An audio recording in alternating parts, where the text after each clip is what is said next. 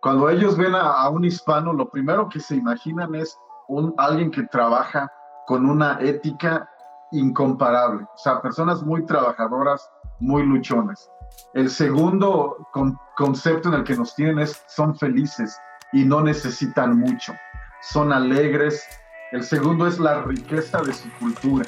Nos tienen en un concepto casi casi que nos ponen en un pedestal, pero no te dan nada gratis. O sea, no por cuando llegas a la construcción y te ven que eres hispano, ah, eres mexicano, mucho gusto, te saludan, pero no te van a andar consintiendo a trabajar y es algo muy bonito que eh, desde que entras al, al, campo laboral ya te dan ese respeto. Hola titanes, bienvenidos a este nuevo episodio. En esta ocasión tenemos una historia increíble y quiero decirte que tuvimos problemas de conexión por lo que quizá pueda molestarte en algunas secciones o segmentos el audio, pero no lo quisimos dejar pasar y como quiera te compartimos esa historia porque creemos que aporta mucho, mucho valor. Recordarte que también puedes seguirnos en Instagram donde estamos publicando contenido extendido, novedades detrás de cámaras y toda la curación del contenido que puedes escuchar en este episodio. Y ahora sí, comenzamos. Les presento con mucho gusto a Diego Saúl. Diego, ¿nos escuchas? ¿Nos escuchas bien, amigo? Bienvenido. Muchas gracias por tenerme en el programa. Claro que sí, te escucho muy bien. Diego, pues bienvenido hermano, bienvenido a Mundo Millonarios, gracias por tu tiempo. Y pues primeramente, digo, bien sabemos que, que sin desprendimiento no hay crecimiento. Me gustaría que nos platicaras cómo, cómo nació esta idea de poder brincar al, a tu sueño americano eh, o sea, esta, esta loquera y cómo se convirtió de, establecer una vida y poder formar una familia en Canadá, eh, Diego, por favor. Pues mira, como dice el dicho, la necesidad es la madre de todas las invenciones. Ah, fue precisamente las cosas que yo quería tener, que no tenía, que veía en la televisión que personas en países desarrollados sí tenían, lo que me dio esta sed de querer adquirir no solo posesiones materiales, sino experiencias, conocimiento, educación, abrirme los ojos, expandir mi horizonte, qué más hay en el mundo. Todas las innovaciones, progresos, soluciones han salido gracias a la necesidad. Entonces, en las circunstancias en las que yo crecí, tenía una necesidad no solo de cosas materiales, sino una sed de adquirir conocimiento, de expandir mis horizontes, de ver qué más hay en el mundo. Y esa necesidad fue la que dio inicio a mis ganas de estudiar en otro país desarrollado. Claro. Oye, Diego, ¿y qué edad tenías o cuál era tu necesidad como, como en esa etapa de tu vida de decir, ¿sabes qué? Pues quiero más o, o mi país no me ofrece lo que estoy buscando. ¿Qué vivía Diego en ese momento? Mira, tenía 16 años y mi necesidad principal era educación. Yo quería tener acceso a una educación, no, no que mis maestros fueran malos, mis maestros fueron excelentes, pero simplemente tenía una curiosidad de ver hasta dónde puedo llegar o qué tanto puedo aprender si estudio en una escuela de primer mundo. ¿Qué pasaría? Solo como curiosidad, ¿será que mi cerebro, mi inteligencia está a la par de las personas que veo en televisión de, programas estadounidenses, si me ponen a mí en ese mismo ambiente, ¿podré yo estar a la par? Y de ahí sale esa ambición. Era un sentido como de, de, competencia, me imagino, de decir, ¿sabes qué? Si yo también tuviera esas oportunidades, eh, sería lo que soy, me puedo potencializar como persona, si me da la oportunidad, puedo crecer y ser diferente, puedo cambiar de entorno algo así, Diego, nace esta cosquillita de quererte superar a ti mismo y trascender. Sí, así como dices tú, como una competencia en la que ya todos van en, en, los 100 metros y yo apenas estoy empezando. Me sentía muy, muy rezagado, muy atrasado en términos de conocimiento, de, de oportunidades y tenía muchas ganas de conocer otros puntos de vista. Ya, perfecto. Oye, Diego, y bueno, ¿por qué Canadá? ¿Cómo se dio la oportunidad? Porque me imagino que esa misma inquietud que, esa inquietud que traías te hizo buscar oportunidades. ¿Cómo llegó Canadá? ¿O qué pensabas tú de Canadá? Este, ¿Te llamaba la atención el sueño americano o qué habías escuchado? Mira, de Canadá no sabía prácticamente nada, solo sabía que se hablaba inglés. Entonces yo hago mi lista de países a los que quería irme y obviamente los países escandinavos salen en el mapa, países muy buenos, pero el problema con esos países es que, por ejemplo, Dinamarca, tienes que aprender danés y es un idioma que solo se habla por 5 millones de personas. Y el nativo danés, su población está disminuyendo. La población de Dinamarca está aumentando, pero es solo gracias a migración. Y estos no son hablantes daneses. Entonces, mi primer requisito es que sea un país de habla inglesa. Eso me deja Nueva Zelanda, Australia, Estados Unidos, Canadá, Reino Unido. Entonces, yo viajo a la Ciudad de México y empiezo a ir a las embajadas de estos países y en la primera puerta en la que toco es la de Estados Unidos. Y veo que tienes que pagar 120 dólares solo para que te dejen pasar para una cita, pasar muchos retenes de seguridad. Simplemente no me sentí bienvenido. Y en la Embajada de Canadá te recibía. Una señorita te saludaba de mano en la puerta y entrabas. Te sentaban y te daban té y te ofrecían todos los programas y becas que había en ese tiempo. Entonces la decisión no fue difícil. Canadá me abrió las puertas y me hizo sentir bienvenido desde antes de venir a Canadá. ¿Qué tuviste tú que sacrificar en ese entonces, Diego, como un adolescente de 16 años? Porque pues como, como chavos de repente la familia, la novia, el sueño de, vida de un, de un mexicano, o sea, ¿qué, ¿qué dijiste? Voy a dejar esto para vivir esta aventura o este sueño de vida? ¿Sabías que iba a ser permanente? ¿Lo veías temporal? O sea, ¿cuál fue tu decisión más difícil de tomar una decisión tan importante como emigrar y salir de tu país? Mira, lo más, lo que dejé fue eso, como mencionas, el país. Y esto incluye el idioma, la comida, que es la mejor del mundo como mexicanos, en mi opinión, a tu cultura, todas las personas a las que has conocido, y lo más difícil es todas las personas a las que te han inspirado.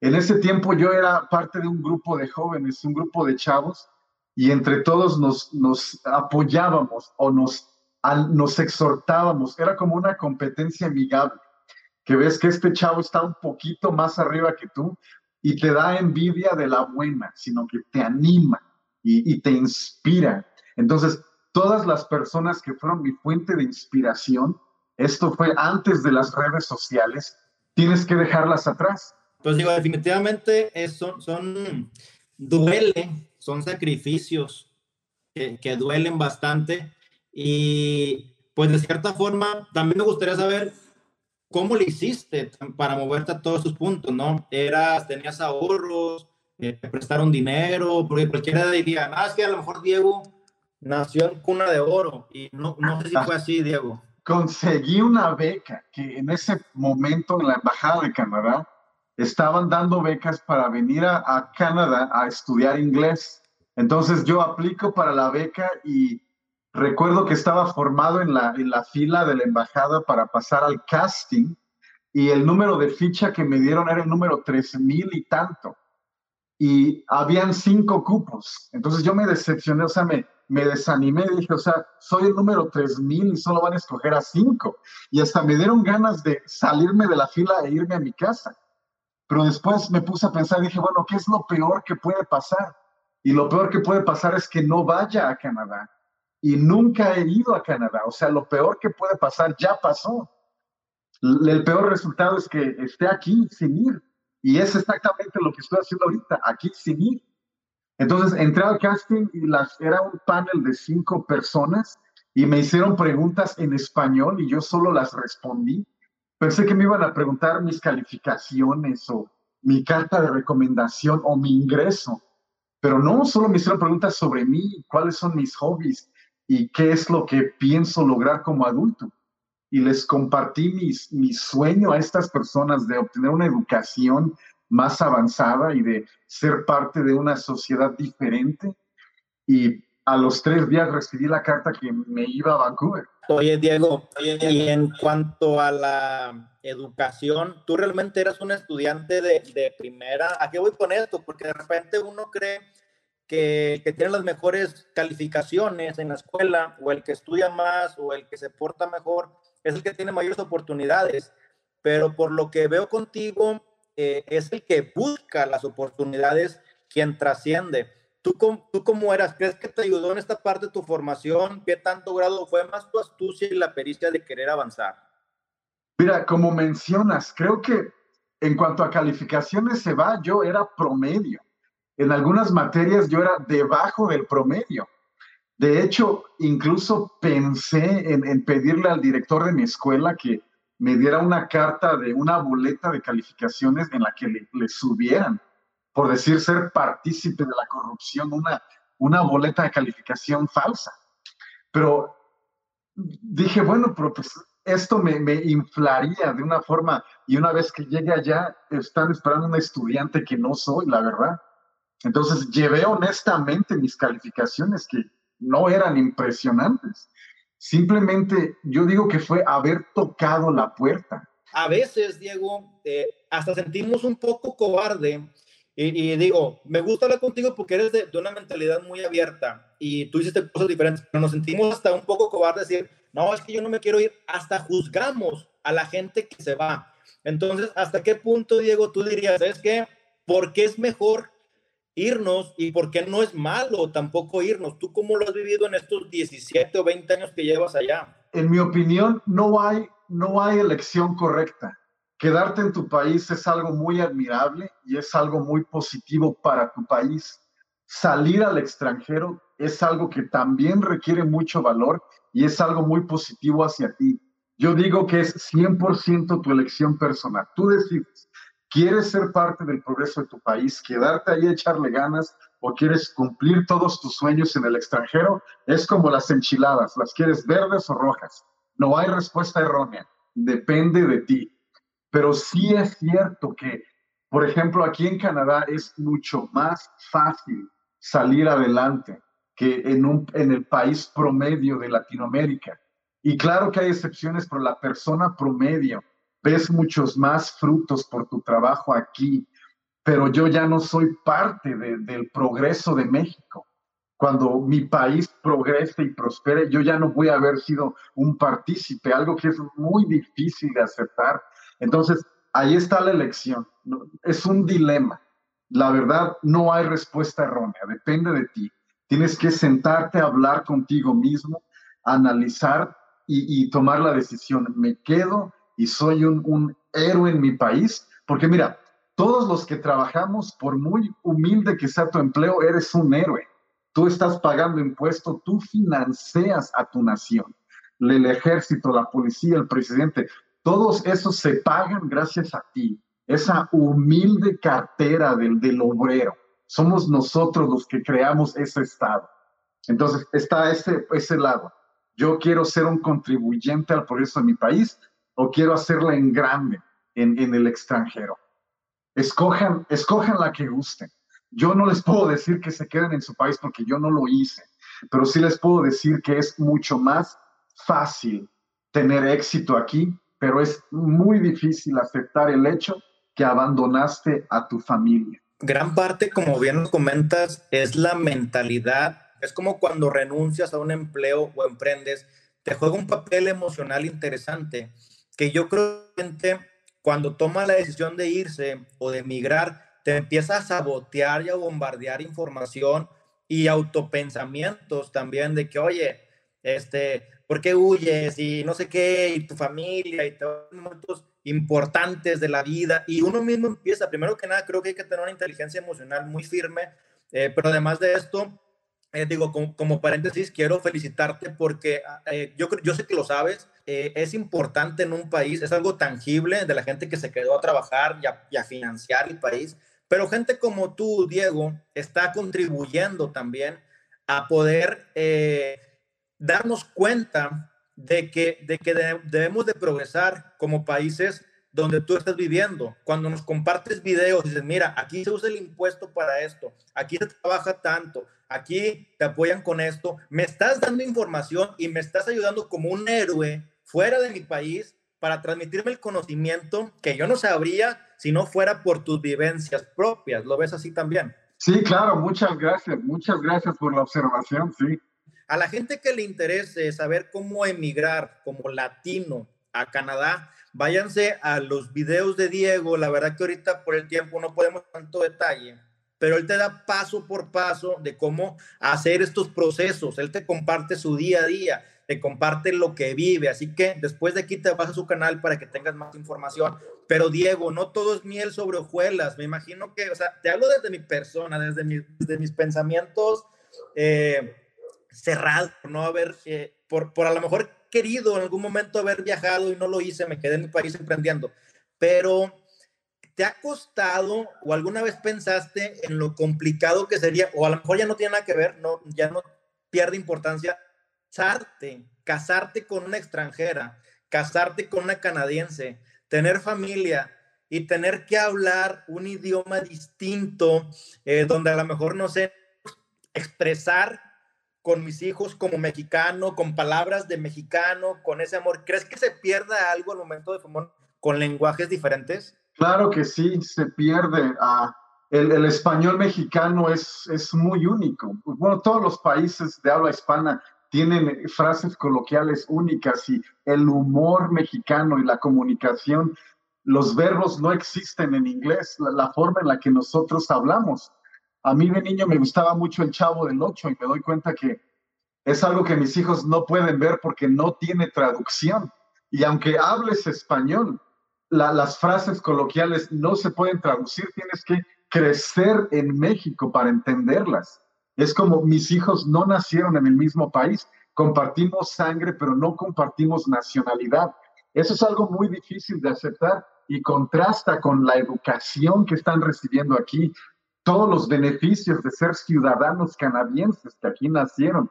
Y nuevamente es, es una u otra, pero como lo mencionas, muy difícil. Aquí uno tiene que tomar su decisión. Mis hijos ya no son mis paisanos, pero tienen una calidad de vida que yo puedo decirte honestamente y tristemente mayor a la que les pude haber dado en Chiapas. Creo que le has dado el clavo, Diego, con esa frase de, de mis hijos o sea, no son mis paisanos, pero son mis hijos viviendo en, en otro lugar. Y, y, eso está muy increíble porque a veces eh, nosotros, creo que tú ya, ya lo entendiste, pero muchas veces un, una persona, porque tengo familia incluso y conocidos que se fueron a ese sueño americano y en ocasiones están allá y siendo que algún día eh, van a volver o siguen creyendo que es temporal y a lo mejor por no aceptar el hecho de que ya, ya cambió, ya cambió su entorno, ya está dando una, una calidad de vida,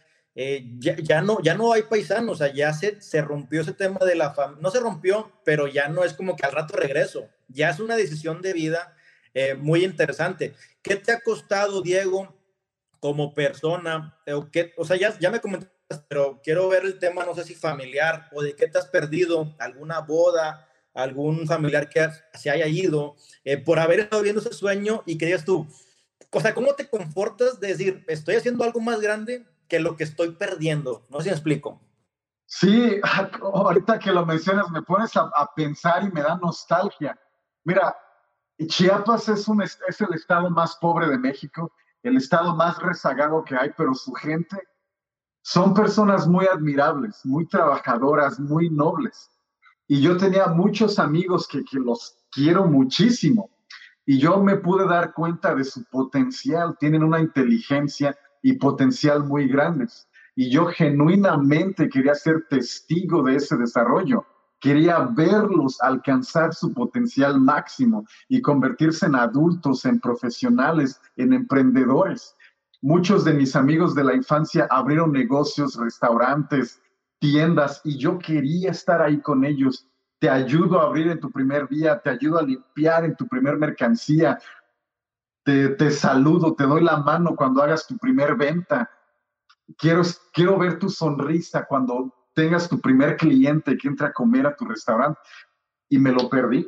O sea, más que perderme un funeral, perderme una boda, me estoy perdiendo del desarrollo de las personas a las que quiero y admiro.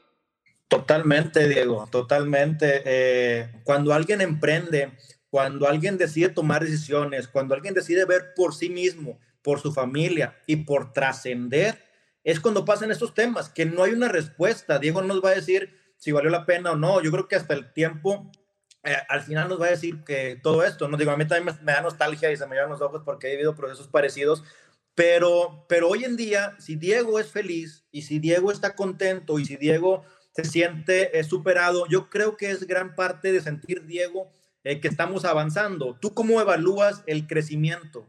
Muchas personas toman el ingreso, el ingreso, el ingreso. A mí, en mi opinión personal, tienes que sentirte feliz. Yo honestamente me siento muy feliz.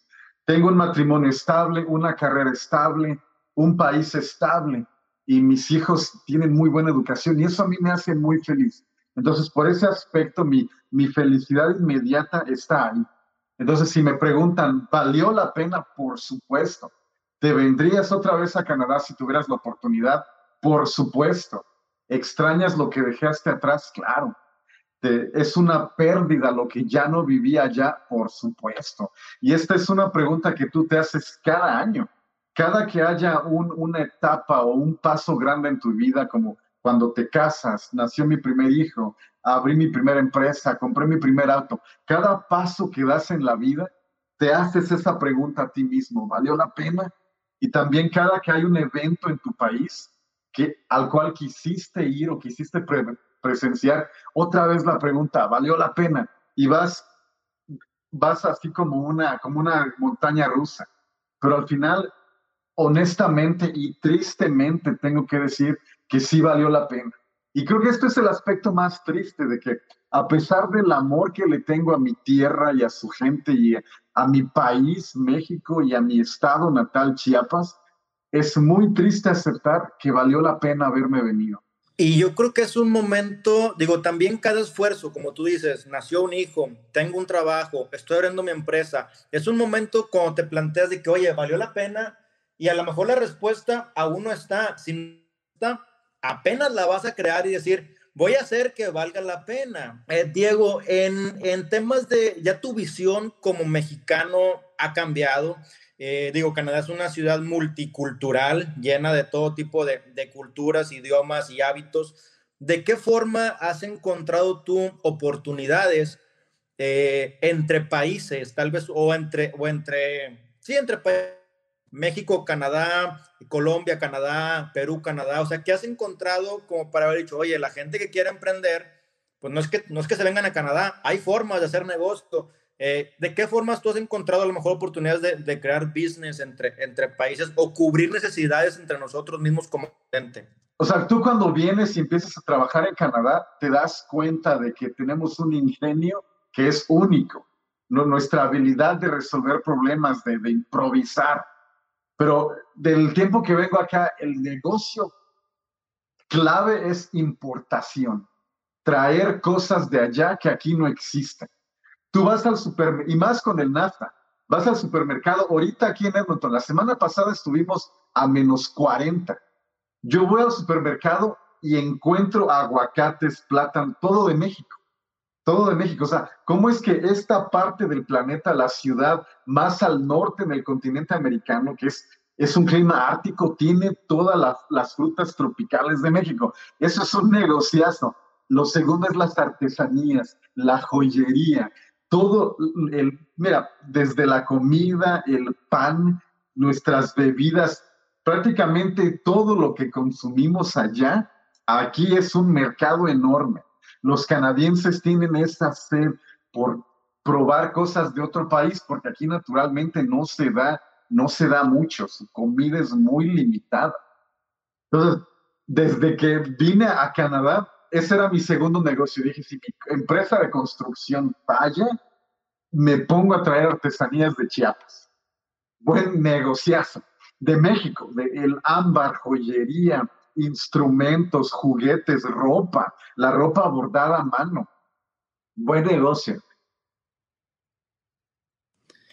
La verdad que sí, digo, la gente que se conecta de América Latina, eh, te pregunta, nos va a confirmar, pero el, latino o la cultura latina es muy bien eh, observada, querida, tanto en alimentos como en su misticismo, el hecho de que tengamos culturas indígenas, tan, tan, que el propio país no la reconoce, pero que fuera de eso dicen, oye, qué buenos trabajos hacen, qué buenos bordados, bordados hacen, qué bonita forma de expresarse, eh, la cultura maya, la cultura inca, eh, todo eso es tan reconocido a nivel internacional que a veces no nos damos cuenta. Y Diego, por medio de la importación, eh, lo está viendo. Entonces, Diego, ¿cómo ven a un país latino allá en Canadá o a donde te haya tocado viajar?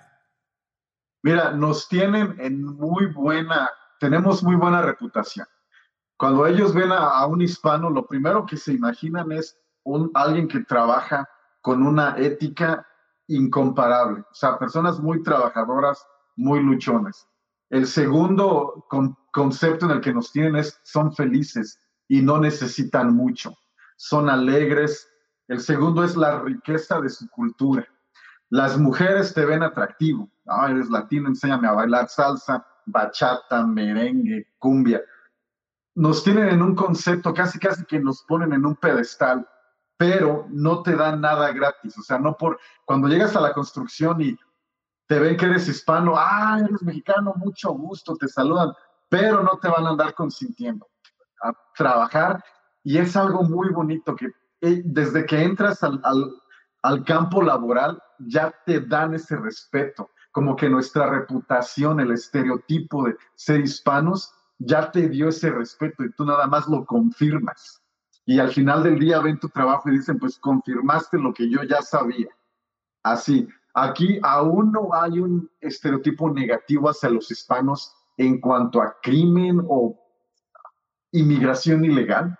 Eso pasó en Estados Unidos y aún como que no nos ven así. En Estados Unidos, si el, estadounidense promedio escucha la palabra mexicano, lo primero que le viene a la mente, la mayoría del tiempo es inmigración ilegal. Aquí aún no estamos en, así y esperemos que así continúe. De hecho, el 99% de los inmigrantes mexicanos entraron legalmente, o sea, vamos en buen camino. Y en ocasiones, Diego, eh, la gente de fuera nos ve con ese potencial, porque como tú lo dices, somos felices, nos reímos de todo, hasta de la muerte tenemos ese, ese humor esa jiribilla de poderle sacar el lado bueno y positivo de cada cosa. Eh, vivimos en uno de los países pues pobreza y desempleo y como quiera somos felices y nos abrazamos y siempre hay que comer en la casa. ¿Tú qué, ¿Tú qué has visto? ¿Qué opinas de esto? Mira, cuando yo vine éramos muy pocos y se quitó esa etiqueta de colombiano, argentino, mexicano. Todos éramos familia, hermanos de habla hispana. Yo recuerdo en, ese, en el 2003 en la ciudad de Vancouver, yo podía pasarme meses sin escuchar español y cuando de repente escuchaba español, iba a buscar quién es, quién es. Entre la multitud lo encontraban, nos saludábamos, una felicidad de vernos. Ahorita, conforme ha subido la, la población, he estado viendo en algunos grupos de Facebook que reportan jóvenes que trabajaron y no les pagaron, que salieron mal, que los estafaron. Y veo, y es otro latino, y me da muchísima tristeza, un, un dolor inmenso pero es la minoría. La, la, mayoría de la comunidad de habla hispana en general estamos hermanados.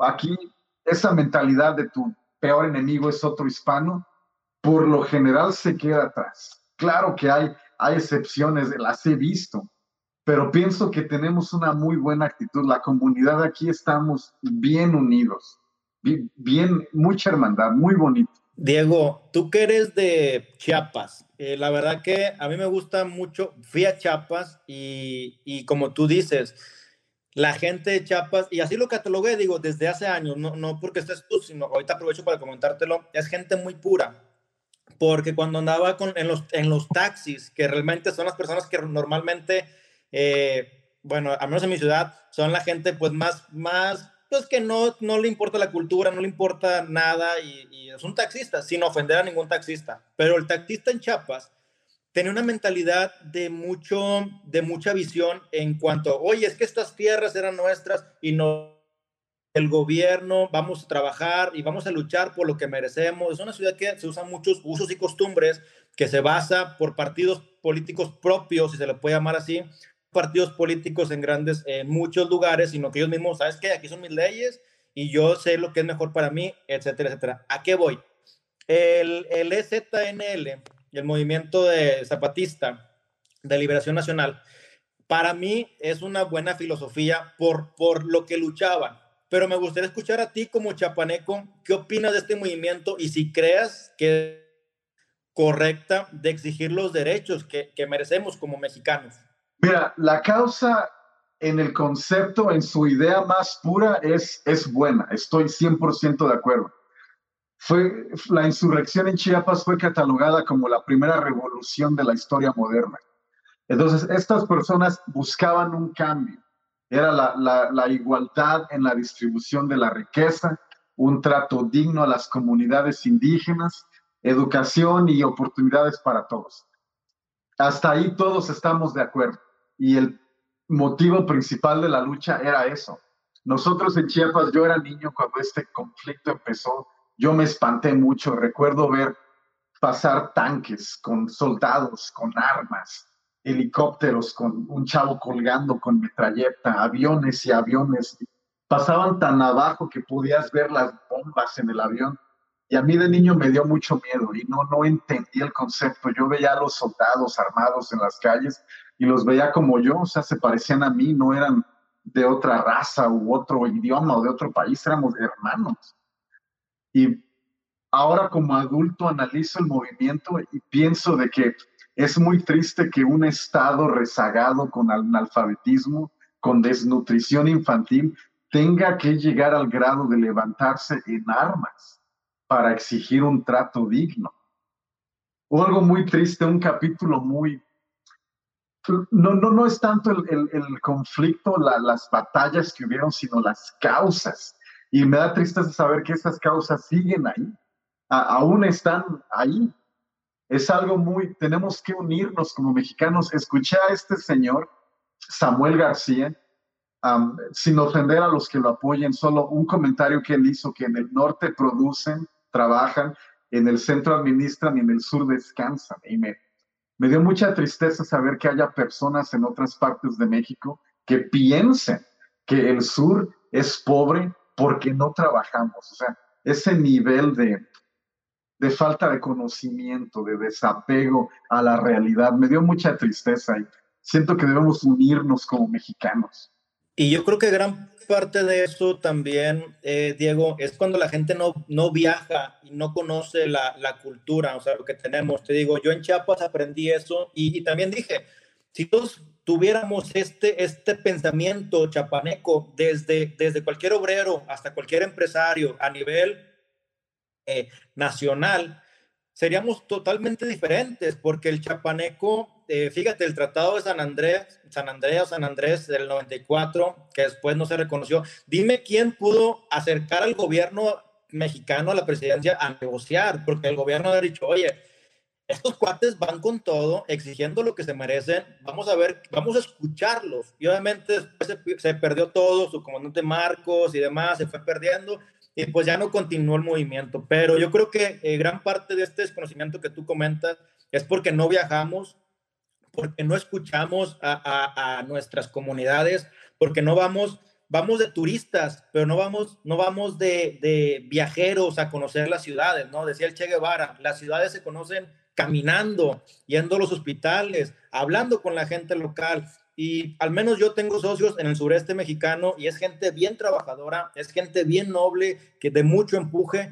Y cuando hablan de eso, a mí me da tristeza también, porque también como tú dices, ¿cuándo nos vamos a unir? Yo creo que cuando, cuando nos eduquemos y cuando viajemos, creo que viajar es gran parte de, de todo este cambio de visión. Este, eh, Diego, en temas de, de, de, viajes, o sea, Canadá, ¿qué has visto en Canadá que te haya cambiado tu forma de, pensar? Es un país de primer mundo pero dos o tres puntos que me digas del por qué Canadá es un país exitoso, cuál es su modelo que se pudiera replicar a nivel Latinoamérica para hacer cambiar el entorno, pues. Mira, empecemos, por ejemplo, si tú ahorita, cualquiera que está viendo, puedes estar tú en un país, en el país en el que estés, hay árboles afuera de tu casa, hay agua potable, agua dulce, hay, tierra fértil y digamos que de alguna manera te puedo transportar ahorita a la ciudad a la que yo estoy, Edmonton. Está congelado, congelado. el piso está congelado. Tiene menos gente que el área en la que estás, lo más seguro, y está produciendo 50 veces más. ¿Por qué? O sea, porque esta área que está congelada tiene menos gente, tiene menos recursos. Las que viven aquí tienen 100 veces más que el que está allá donde la tierra es fértil y rica. Entonces, tienes que venir aquí y verlo. El punto número uno es la honestidad en los servidores públicos. Los impuestos que se recaudan se usan para lo que son. Esa es la causa número uno. Causa número dos, las personas. Las personas no son partícipes de la corrupción. Que si algo se te hace más fácil por hacer algo chueco, simplemente no lo hacen. Y número tres, esto lleva generaciones de ser así. Estas personas se benefician de un sistema que los ha beneficiado a ellos y se construyó para beneficiarlos a ellos desde generaciones atrás. Entonces, estos tres elementos llevan generaciones siendo eficientes, el gobierno es honesto y las personas son honestas. Si podemos aplicar estos tres a América Latina, seremos la potencia que deberíamos los recursos, los impuestos y además de que tenemos un país altamente eh, con recursos tan interesantes. Tú lo dijiste ahorita, el ámbar, el ámbar se da nada más en tres o cuatro países a nivel internacional. Entonces tenemos dos océanos, de una ubicación geográfica tan interesante que bueno, yo estoy seguro, Diego, que muy pronto el latino, eh, por medio de, comentarios y gente como, como, como tú, vamos a poder darle un, un giro total a nuestra historia tenemos una historia de grandeza. Está la gente que está escuchando, ya vi que se reportan de Nueva York, de Querétaro, de Puebla, de Argentina, Chile. Saludos a todas las personas. Eh, por favor, compartan esas charlas si tú crees que le va a servir a otro latino, porque el principal punto de latino para poder crecer es compartir información de valor a los latinos, ¿ok? Entonces, comparte esta charla con Diego Saúl. Eh, déjame aquí alguna pregunta que tengas para él. Y en lo que me hace las preguntas, eh, Diego, tú hablas mucho de, predicas mucho la humildad. Cuando dicen, oye, es, un creador de contenido, sí, pero también tú te autonombras albañil, eh, trabajador. Yo, yo la verdad no lo veo como humildad, lo veo como realidad. No, no me identifico como youtuber cuando la gente dice, ay, los youtubers, pues sí, los youtubers, esos tipos son punto y aparte. Yo, yo me levanto a trabajar, a proveer para mi familia y me gusta muchísimo. Eh, disfruto mucho mi trabajo y yo creo que por eso también me identifico más como trabajador de la construcción que como influencer. Y últimamente los influencers no son personas, hay excepciones, pero por lo general no son personas admirables son personas a las que no les interesa el bien común. En sí no quieren ayudar a la causa, solo quieren ser populares, quieren ser relevantes en redes. Yo digo que ese es el problema con los influencers. Les preocupa más los, la imagen o los patrocinios que el impacto positivo en su comunidad. Yo creo que también el ego, ¿no? El ego te impacta en o en, no querer, no sé, o sea, realmente como que estás en, un, en, una postura y ya no puedes dar marcha atrás, estás viendo una novela y tu propio ego dice, no, es que yo soy, yo soy acá, cobrar y yo tengo, y como es tú, llegas a un punto en el que ya dejaste de compartir valor y es cuando se pierde eh, toda, toda la esencia o convertido en un influencer, creo yo, porque para hacer dinero, pues está bien, pero o sea, hay gente que hace lana, o sea, ¿cómo te puedo decir? Chambeando como tú ser influencer debería ser compartir algo de gente que está haciendo cosas de éxito este, en la vida. Oye, mi Diego, y pues bueno, me gustaría ya ir cerrando aquí esta charla muy bonita con, contigo, de todo, de todo, con todos los latinos. ¿En qué se inspira Diego? Eh, no sé si, digo, además de temas familiares, algún personaje, alguna película, algún libro, ¿qué es lo que te hace como que eh, no sé, tus películas favoritas, tus libros favoritos, ¿hay algo que te inspire algún personaje para, para, para como prototipo o ideal? Mira, películas, la verdad te la debo, he visto muy pocas, pero libros, mira, hay un libro de Luis Pasos eh, que dice que la moneda en México debería ser de plata y que nos convertiríamos en una potencia. Ese libro está bien interesante. Hay otro libro de este año reciente se llama uh, Amadeo, que es sobre la inteligencia artificial y todos los trabajos que va a reemplazar. Ese libro también. Y hay una colección que es del Foro Económico Mundial que dice por qué los países pobres son pobres y por qué los países ricos son ricos. Y es una compilación de tesis de economistas de todo el mundo que está que te explota el cerebro. Esa es la que he estado leyendo este año del Foro Económico Mundial. Tiene economistas de Alemania, de México, de todo el mundo. lo, voy a, lo, voy a, buscar, este es, ese libro que dices. no, no es un libro, es, es una publicación del Foro Económico Mundial. Ellos compilan este, tesis de los, de los economistas. Y está, pero que te pone triste también porque dices, te da coraje. Hay otro libro también de, de, un, de un autor canadiense que se llama El efecto de la corrupción. Y esta persona estuvo en Dubái viendo cómo surgieron de ser un desierto y su papá estuvo en Japón cuando se reconstruyeron después de la bomba atómica. Y después él en Latinoamérica ve cómo es que estas personas no han salido y es por la corrupción y él anota todas sus, sus conclusiones. Muy triste y muy te abre los ojos. Ajá, y otra cosa, ya la, la más frugal, más frívola que yo digo, fue Dragon Ball. Me inspiró a hacer deporte. No, es que ese Dragon, ese Goku te inyecta una, unas endorfinas que. Ajá, sí. Qué bárbaro. Oye, compadre, el último libro, el que su papá estuvo en Japón, ¿me repites el nombre, porfa? Ahorita no me acuerdo, es que los leo en línea. Ya. No te preocupes, ahí, me lo mandas y, y, digo, me interesó bastante. Yo por aquí tengo, igual le recomiendo a la gente, lo leí en línea y lo compré en original. De hecho, lo tengo sin abrir todavía. Ya me lo aventé porque me lo aventé en línea. Igual se lo recomiendo a la gente que le gusta leer. Se llama Las Venas Abiertas de América Latina. Es de Eduardo Galeano. Ya, ya acaba de fallecer hace poco. Es un uruguayo. Y este cuate también parte el por qué, cómo nos han robado toda América Latina y otros países han enriquecido a costa nuestra. Entonces, ya tenemos ahí recomendaciones de Diego, varios, varios libros, y también yo les dejo este libro eh, que me gustó bastante, lo compré y lo tengo nuevo porque me encantó todo lo que dice. Y si entendemos la historia, creo que podemos ya no repetirla o tratar de cambiarla, ¿no, Diego? No repetirla. Eduardo Galeano, ah, pues sí, ahí está. Diego, pues gracias por tu tiempo, hermano. Me gustaría solamente que nos despidamos con un mensaje de, Diego Saúl Reina, una persona latina que está rompiendo fronteras, que está luchando constantemente por sus sueños, que está haciendo cosas, cosas en grandes y que aceptó los sacrificios que conlleva ser diferente. Eh, Diego, ¿con qué mensaje nos quedamos? Si tuvieras que poner un texto en los libros de historia, de, de educación de México y de cualquier país de América Latina, ¿qué mensaje vendría, Diego? Oh, wow, wow, a ver, Pensé que me ibas a preguntar de mi TikToker favorito. Mira, diría, eres tú el contribuyente de clase obrera, el que crea la fuerza del país. Y, y, otra cosa, si se les va a olvidar todo lo que dije ahorita, acuérdense solo de una cosa. Las ofertas de trabajo en Canadá en redes sociales son fraude. Ninguna empresa genuina se anuncia en Facebook o en WhatsApp.